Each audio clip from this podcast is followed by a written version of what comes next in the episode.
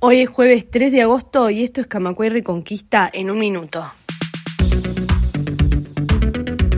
La décima ronda de consejos de salarios inició con un planteo en varias mesas para reducir la jornada laboral. El Ministerio de Trabajo y las gremiales empresariales son reticentes a aceptar la reivindicación de los trabajadores. Las denuncias por estafa crecieron a más del doble desde el año 2019. Los investigadores de delitos financieros advierten que existen cambios permanentes de modalidad frente a alertas o detenciones aumentó 48% a las personas a la intemperie en comparación con el año 2021, según datos del MIDES. El ministro Lema dijo que el problema está en las causas y que muchas veces lamentablemente tienen como protagonista a la droga. Más información en radiocamacua.uy.